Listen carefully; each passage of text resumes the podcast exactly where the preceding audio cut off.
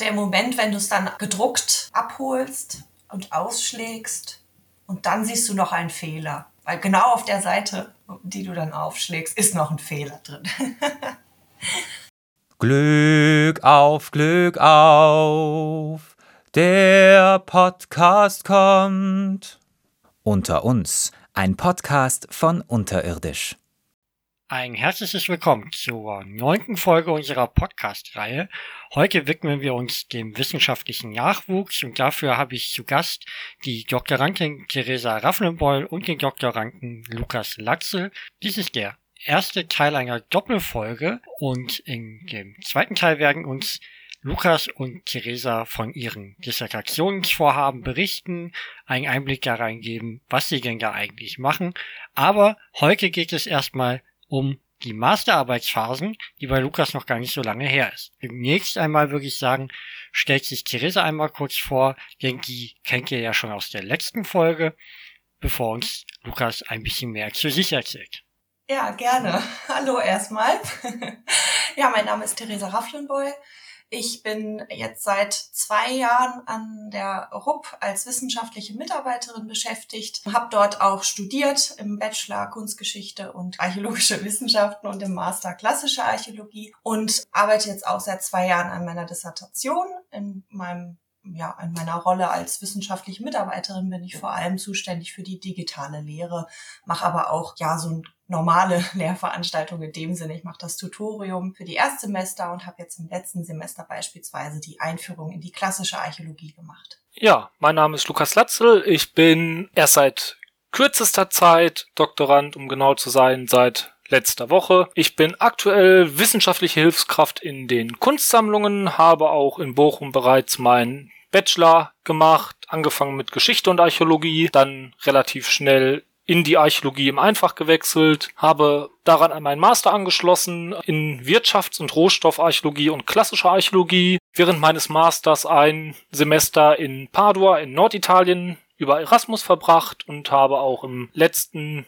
Sommer meine Masterarbeit abgeschlossen. Und ist ein gutes Stichwort. Worüber hast du deine Masterarbeit eigentlich geschrieben? In meiner Masterarbeit ging es um den korinthisch-storischen Tempel am Forum vom Pestum, also im Rahmen des Projektes von John Albers. Ich habe mich mit der Bauornamentik beschäftigt und habe dabei versucht, 3D-Modelle als sinnvolles Werkzeug bei der Aufnahme und ja auch bei der wissenschaftlichen Rekonstruktion von einem solchen Tempelbau zu verwenden. Wenn du gerade sagst, 3G-Modelle, dann denken die meisten wahrscheinlich daran, dass man das von Hand baut. Kannst du das ein bisschen spezifizieren, warum es eben auch zur Bauaufnahme dient? Sehr gerne. Ich habe 2019 im Rahmen der Feldkampagne die Bauornamente größtenteils mit Structure for Motion aufgenommen, also mit einem ja, Fotogrammetrieverfahren, bei dem man aus Fotos über Überschneidungen 3D-Modelle erzeugt. Das heißt, ich habe ja maßgenaue und detailgetreue 3D-Modelle der einzelnen Objekte erzeugt. Also zum Kontext, der Tempel ist ähm, wahrscheinlich so im Bereich irgendwie zweites, erstes Jahrhundert vor unserer Zeit errichtet worden, ist am zentralen Forum der römischen Kolonie Paestum gelegen, ist allerdings im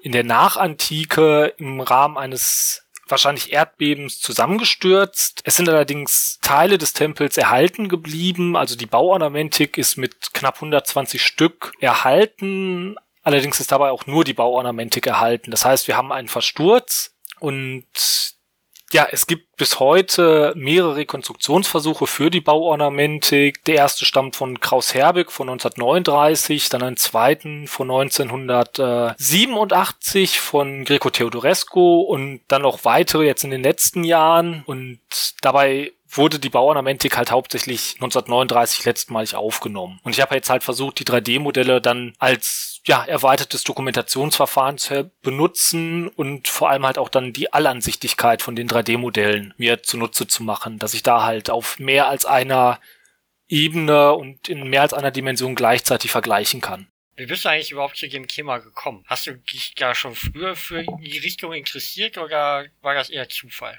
In der klassischen Archäologie bin ich irgendwann in der Mitte meines Bachelors gelandet und hatte eigentlich nie wirklich viel mit Architektur am Hut. Fundbearbeitung fand ich spannend, hab's nie wirklich gemacht, aber ich habe immer gerne so, ja, Theorie und das drumherum gemacht und Architektur war immer so, das war halt da, hat mich aber nie so gereizt und äh, ja, im Rahmen der Kampagne fand ich die Bauornamentik ziemlich spannend, hatte eigentlich ein anderes Thema schon vorher für eine Masterarbeit in Aussicht, war da aber nicht so ganz mit zufrieden. Ja, und dann wurde mir von Herrn Albers halt die Möglichkeit geboten, dass ich mich in meiner Masterarbeit mit der Bauornamentik jetzt befassen soll. Und so bin ich halt wie die Jungfrau zum Kinde quasi äh, dazu gekommen. Also es war nie geplant, Architektur zu machen und jetzt habe ich Architektur gemacht und werde es jetzt auch weitermachen. Wie war das bei dir, Theresa? War das bei dir auch eher so wie die Jungfrau zum Klinge oder mit einem klaren Plan? Nein. nee, da war das, war das eigentlich schon quasi absehbar.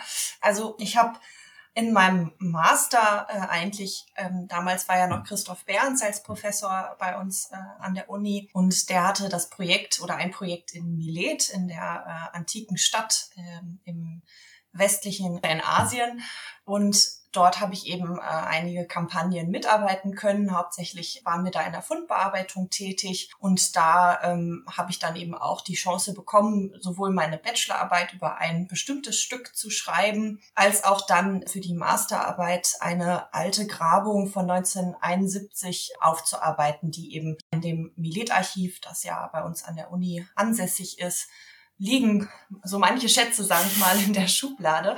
Äh, ganz viel alte Grabungsdokumentationen.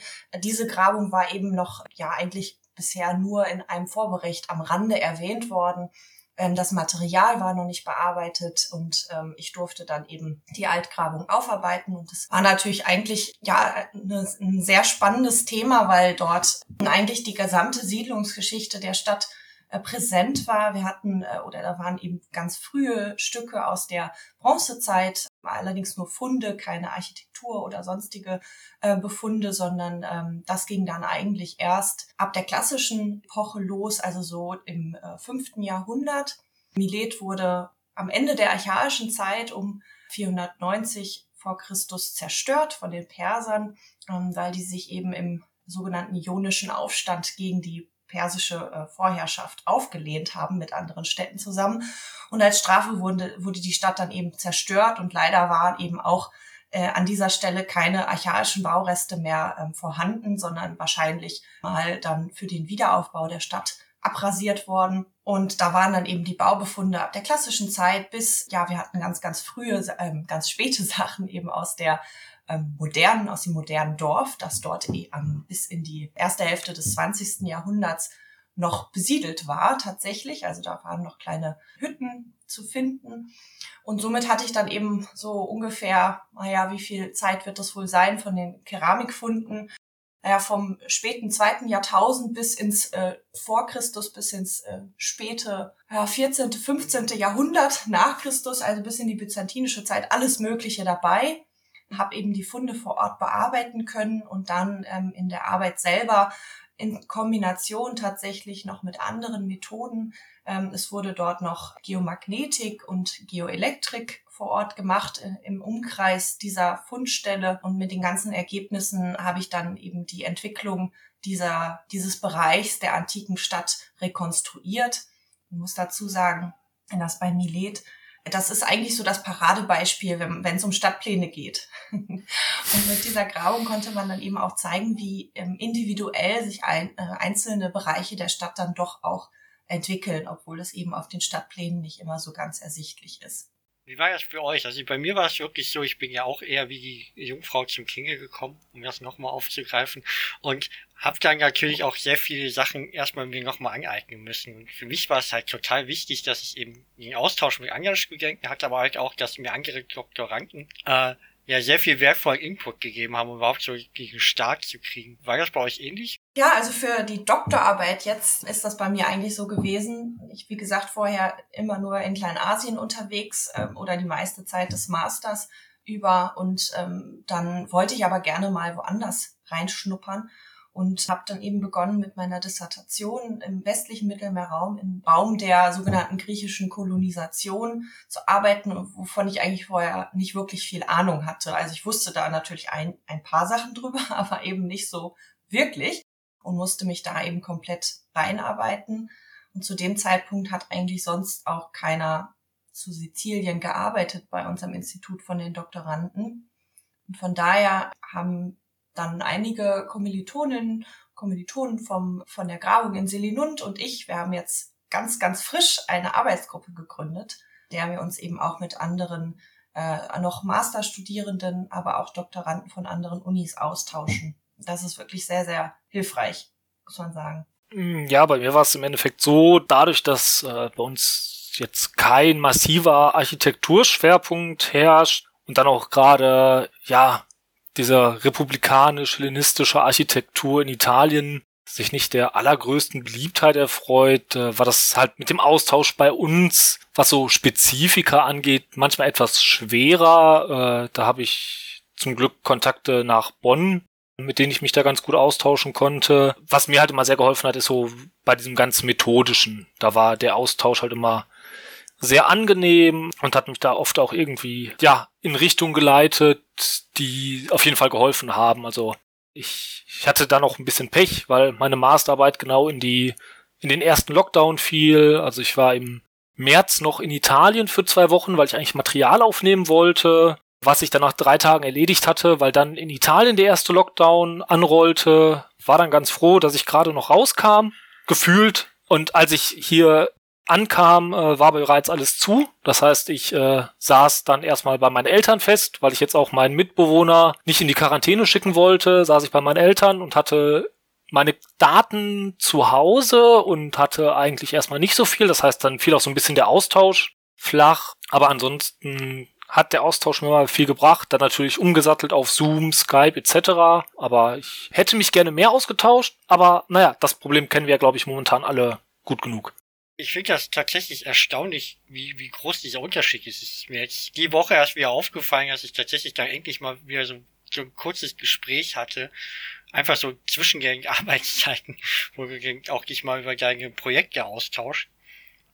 Weil bei der Masterarbeit war es ja wirklich so, dann hatte ich jeden Tag den Kontakt zu anderen und dann hat man Sachen diskutiert, die für, für einen relevant waren, oder hat halt Fragen gegenseitig beantwortet. Und ich mir das einfach nicht vorstellen kann, wie das ist, wenn man dann am Ende der Masterarbeit auf einmal völlig für sich dasteht und es sehr schwierig ist, sich da nochmal Rat zu holen. Ja, das hat äh, gar nicht mal so viel Spaß gemacht, weil ich hatte das Glück, also ich weiß nicht, ob es das Glück des Dummen war, aber ich hatte, äh, bevor ich nach Pestum gefahren bin, die Idee, ich scanne mir mal ein paar Bücher ein, damit ich da was zu lesen habe, damit ich da auch abends arbeiten kann. Ich habe natürlich viel mehr lesen können, als ich Material aufgenommen habe, weil, wie gesagt, ab, ich glaube, 5. März war in Italien alles zu, das heißt auch das Museum, wo mein Material lag, oder der Park in Paestum. Das heißt, ich konnte viel lesen und ja, als ich zurückkam, war dann das Institut zu, die Bibliothek war zu und ich saß prinzipiell ohne Literatur da.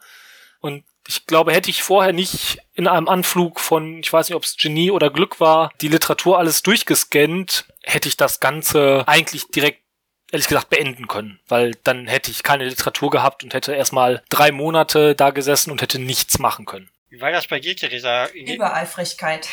ja, das, das, ist doch auch ganz praktisch, ne? wenn man schon zu viel. Man weiß nie, wofür es gut ist. Ich mache das auch immer. Hattest du in deiner, in deiner Engphase auch so einen Moment, wo du dachtest, das klappt eh nicht, das wird nichts? Ja, total. Also, mh, mm, man muss natürlich bei mir sagen, also das mit der Fundbearbeitung das äh, war halt, das ist ja in, in der Türkei immer, ähm, oder das ist eigentlich auch bei anderen Grabungsorten so, dass man ja nur in einem ganz bestimmten Zeitraum vor Ort sein kann. Also jetzt in Italien beispielsweise ist das vielleicht noch ein bisschen einfacher, aber eben in der Türkei war das ganz, ganz stark davon abhängig, wann dann auch der Grabungsleiter vor Ort war. Wenn der Grabungsleiter nicht vor Ort ist, dann darf da keiner arbeiten.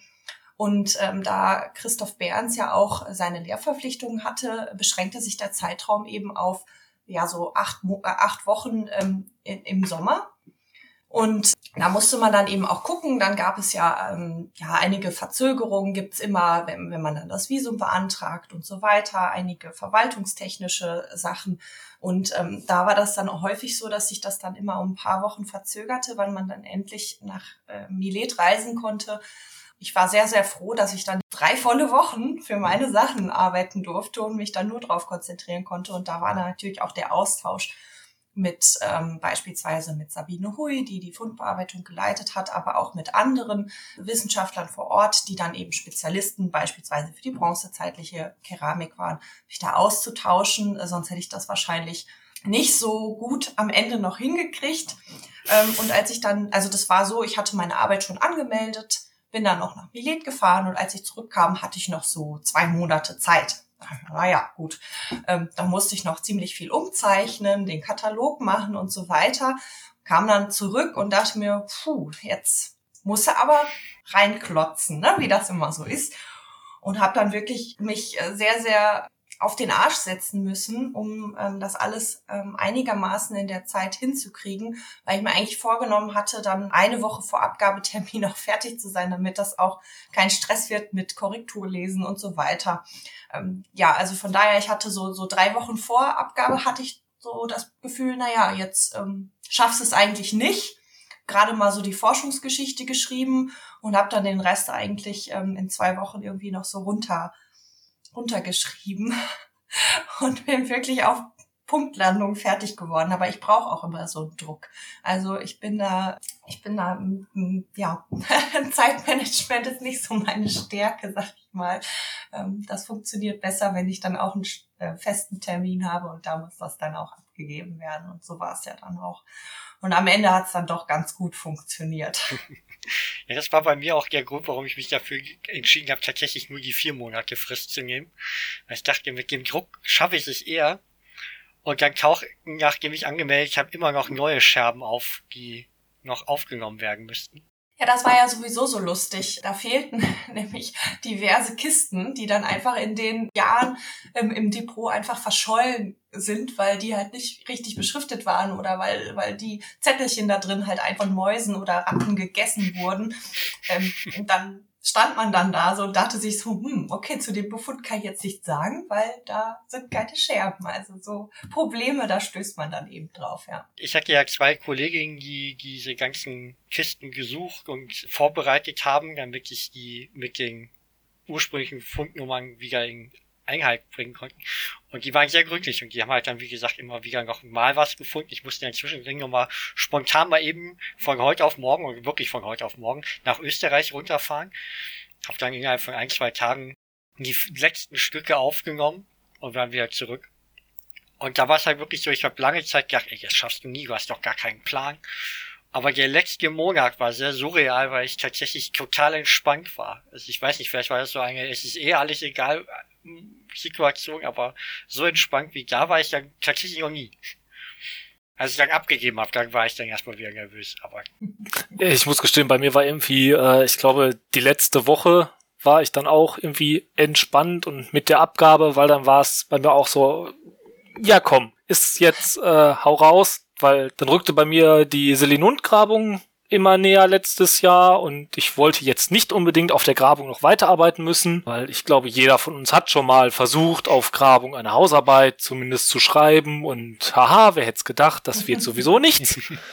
ähm, und da dachte ich mir, ja komm, dann versuchst das mit der Masterarbeit gar nicht erst, sondern lässt machst, versuchst sie vorher fertig zu machen. Und ja, in der letzten Woche, als dann soweit alles geschrieben war und das noch zum Korrekturlesen war, war ich relativ entspannt und auch mit der Abgabe, weil dann war es eh zu spät. Aber ja, die drei Monate davor waren, naja, hm, nicht so schön, nennen wir es mal so, äh, als Euphemismus, weil wie gesagt, Lockdown, Bibliotheken zu, Homeoffice, ja, das hat nicht so viel Spaß gemacht. Und halt das zusätzlich zum normalen Wahnsinn, den eine Masterarbeit mit sich bringt.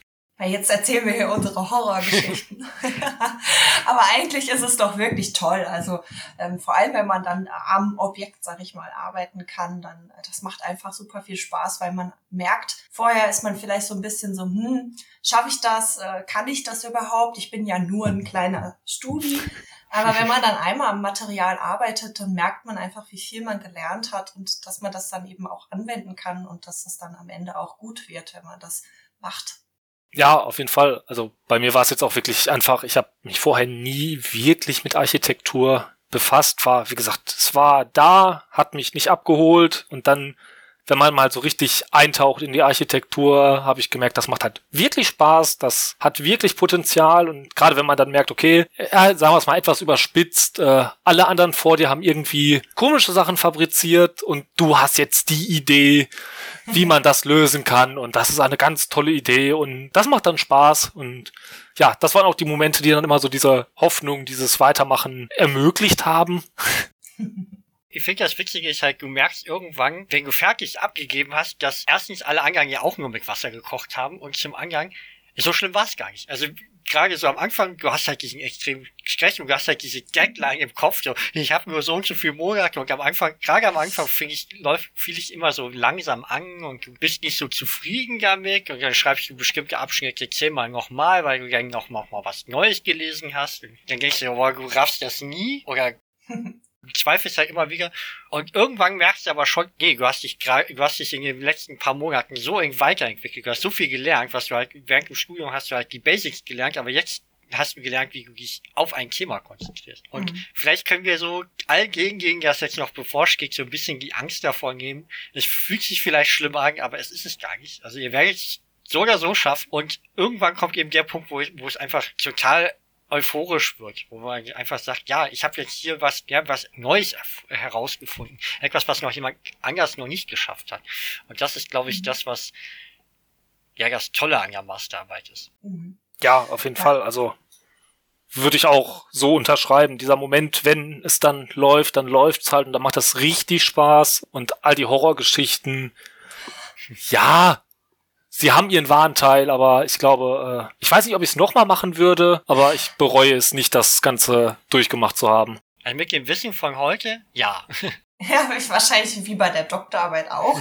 Man geht da so ein bisschen blauäugig rein, denkt sich so, ja, schreibst du halt irgendwie. Bei der Masterarbeit war also das würde ich jetzt keinem empfehlen, das so zu machen bald, als ich angemeldet habe, habe ich halt so gedacht, oh ja, hast ja noch sechs Monate.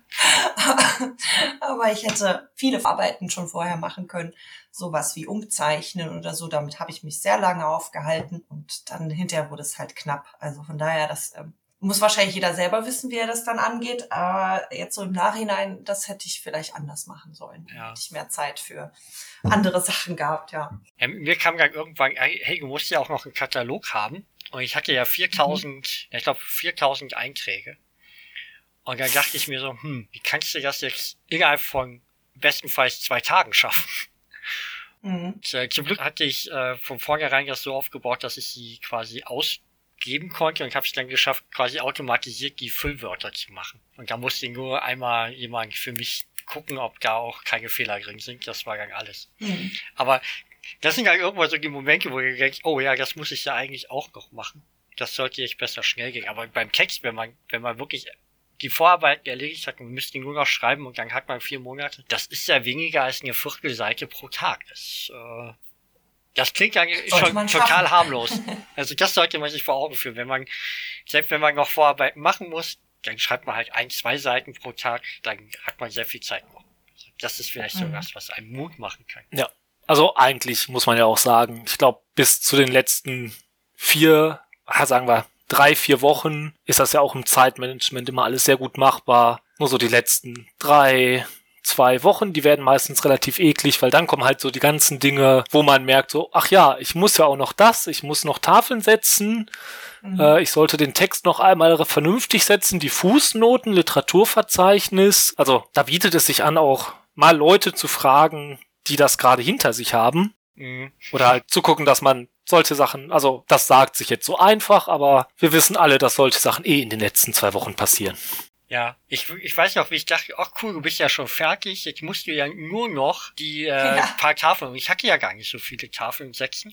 Und das hat mich aber dann nochmal 42 Stunden gekostet. Und ich habe da wirklich dann auch nur vier Stunden dazwischen immer geschlafen und den Akkord durch. Aber gut, ich, ich wollte halt auch tatsächlich gern, weil meine Abgabefrist war, glaube ich, gern das, der Sonntag und dadurch halt eben dann auf den Montag gerutscht. Aber ich dachte so, mhm. wenn ich es schaffe, an dem Donnerstag schon fertig zu sein, kann ich an meinem Geburtstag abgeben. Und das wäre auch ein voll cooler Moment, am Geburtstag das abzugeben und nicht mehr arbeiten zu müssen. Insofern habe ich mir natürlich noch mal zusätzlichen Zeitdruck gemacht. Aber es war wirklich so, diese Sachen, die von die so simpel klingen.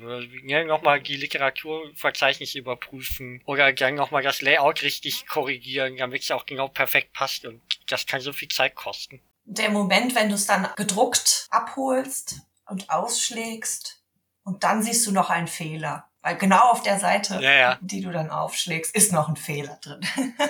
ja, vor allem ja schlimmer ist ja, wenn du, du hast das gemacht du hast ja meistens die meisten Sachen eh vier, fünf Mal gesehen, dann hast, hast du es noch Leuten gegeben, die das Korrektur lesen und dann findest du immer noch Rechtschreibfehler, mhm. die so offensichtlich sind. Ich frage, wie konnten das nicht fünf Leute übersehen? Ja. ja. Und äh, das sind dann die Momente, die einen ärgern, aber im Endeffekt keine, keine Auswirkungen haben. Ah, in dem Moment habe ich mir auch nur noch gedacht, naja, ist jetzt halt so, mein Gott. Hoffentlich ist das nicht auf jeder Seite, aber ich habe dann nicht mehr reingeguckt, habe das einfach abgegeben. Ich glaube, dass die meisten dieser Fehler dann auch tatsächlich auch beim bei der Korrektur nicht mehr bemerkt werden. Weil ich habe ja schon viele andere übersehen. Warum sollte es dann mhm. auffallen?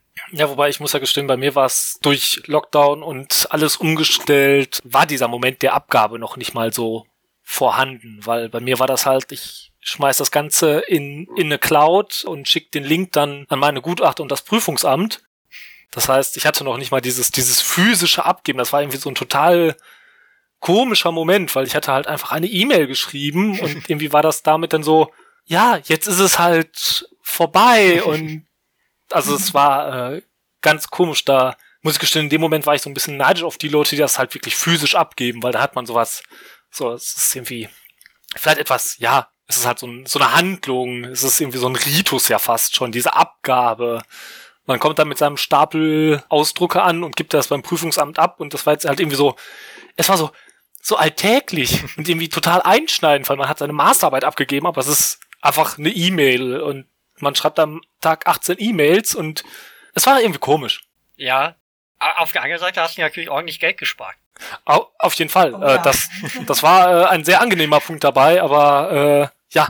Und ich konnte halt wirklich bis zur letzten Minute dran arbeiten, was ich, glaube ich, auch gemacht habe. Ich glaube, es war so eine Aktion, dass irgendwann mal ein Mitbewohner reinkam und sagte, ist jetzt egal, Hau raus. schick's ab das wird mhm. nicht besser, du machst es nur noch kaputt und dann, ja, musste ich irgendwann abschicken, weil sonst hätte ich da wirklich noch weiter dran gearbeitet und dann war es halt wirklich nur noch, okay, ich mache das PDF fertig und dann wandert das Ganze in eine E-Mail und geht dann raus. Ja, aber du hast schon recht, glaube ich, dass der, dieser, dieser Übergang so fehlt. Wobei, ich fand das auch gar nicht so angenehm, weil du fährst halt dann je nachdem, wo du es drucken lässt, ich bin, hab's dann am Campus gemacht, dann gibst du das da ab, dann musst du da ungefähr drei Stunden die Zeit totschlagen und dann holst du das ab und hoffst halt, dass da keine Fehler mehr drin sind. Aber wie Theresa schon sagte, du schlägst das auf und, äh, oder ne, irgendwo die Farbe, also hast du die Bilddatei tatsächlich irgendwo was reingemacht, was du auf dem Rechner nicht sehen konntest. Dann denkst du, ach egal, dann läufst du da rüber und dann ähm, ist beim Prüfungsamt wieder gerade keiner da und du denkst dir so, Mist, ich muss es das ja einwerfen, aber es ist ja so dick. Also ich, ich hatte, ich glaube, jede einzelne Arbeit war ungefähr dreieinhalb bis vier Zentimeter dick. Also das ist dann für diesen kleinen Briefkasten ja auch nicht so toll. Mhm. Und dann fragst du dich die ganze Zeit, ist es angekommen? Und ich meine, bei E-Mail kannst du ja eine Lesebestätigung machen, da hast du wenigstens die Garantie. Ja, auf jeden Fall, aber also, wie gesagt, also gerade was die Druckkosten anging, da war ich auch sehr froh, weil ich äh, quasi mein gesamtes Material am Ende noch auf Farbtafeln äh, hatte und das waren halt einfach 150 Farbtafeln. Oh jo, hätte ich jetzt nicht unbedingt ja. drucken müssen. Das kenne ich, das hatte ich auch. das war ganz schön teuer. Ja, war ich ganz froh. Also das hat zumindest das Mittagessen danach noch refinanziert, die E-Mail-Abgabe, aber. Wie viel musstest du eigentlich zahlen für deine Tafel? Also wenn du so viel Farbtafeln hattest, dann ist das sicherlich nicht gar billig gewesen. Ich glaube, ich habe 130 Euro insgesamt bezahlt. Oi, oi, oi. Ja. Also ich habe zwei, natürlich zwei Exemplare, ne? Yeah. Und bei meiner Bachelorarbeit damals habe ich noch so gedacht, ach ja, machst du dir ein schönes noch für dich selbst. Mhm. Und das habe ich bei der Masterarbeit dann nicht mehr gemacht, weil ein Exemplar kriegt man ja dann zurück. auch nur die, die, nur die, dieses Softcover-Bindung genommen. Alles billig, billig, billig. Aber äh, ich wollte halt die, die Tafeln zumindest mal auf einem vernünftigen Papier drauf haben. Und wahrscheinlich war das deswegen dann auch noch ein bisschen teurer, weil ich hatte einfach zwei Bände und der, der Tafelteil, der war halt einfach auch so, weiß ich nicht, auch so drei, vier Zentimeter dick. Und das mhm. war, es war nicht alles Farbtafeln, aber das meiste. Ja, das ist ja. läpperkig. Also ich weiß noch, dass ich, glaube ich, 52 Euro gezahlt habe und ich hatte ja, überwiegende Teil war ja Text, also schwarz-weiß. Und trotzdem, also die, die, die knapp 200 Seiten Katalog, die haben ja schon richtig reingehauen. Und damit sind wir am Ende von Teil 1 unserer Doppelfolge. Der nächste Teil erscheint wie immer Donnerstag in zwei Wochen. Und ja, wir hoffen, dass ihr auch dann wieder einschaltet, wenn uns Theresa und Lukas von ihren Dissertationsvorhaben berichten. Und ich bedanke mich ganz herzlich für euer Zuhören. Wenn ihr Fragen oder Anregungen habt, schickt uns gerne eine E-Mail oder schreibt uns bei Twitter oder Instagram. Bis zum nächsten Mal.